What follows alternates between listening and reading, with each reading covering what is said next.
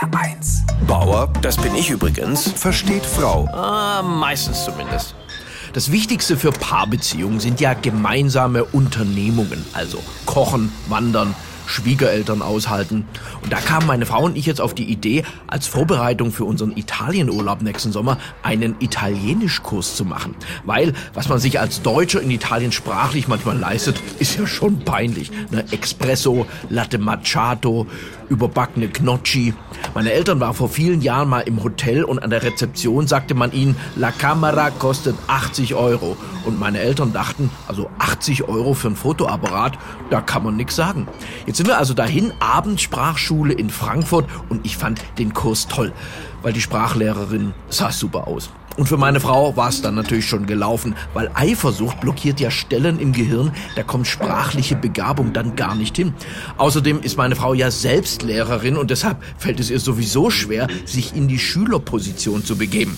Um 21 Uhr sollte der Kurs dann zu Ende sein und meine Frau sagte, wann die Stunde zu Ende ist, bestimme ich.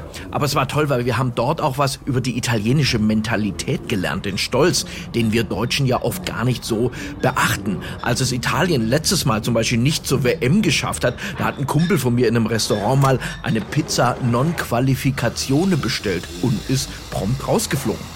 Was mir auch gefallen hat, Italienisch ist ja eine Sprache, die einen auch körperlich fordert. Das ist ja eine Sprache mit Hand und Fuß sozusagen.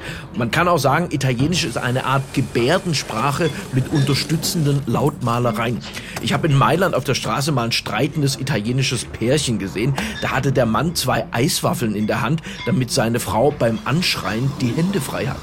Und mit der Lehrerin habe ich diese Situation dann in einem Rollenspiel nachgestellt. Und es hat so einen Spaß gemacht.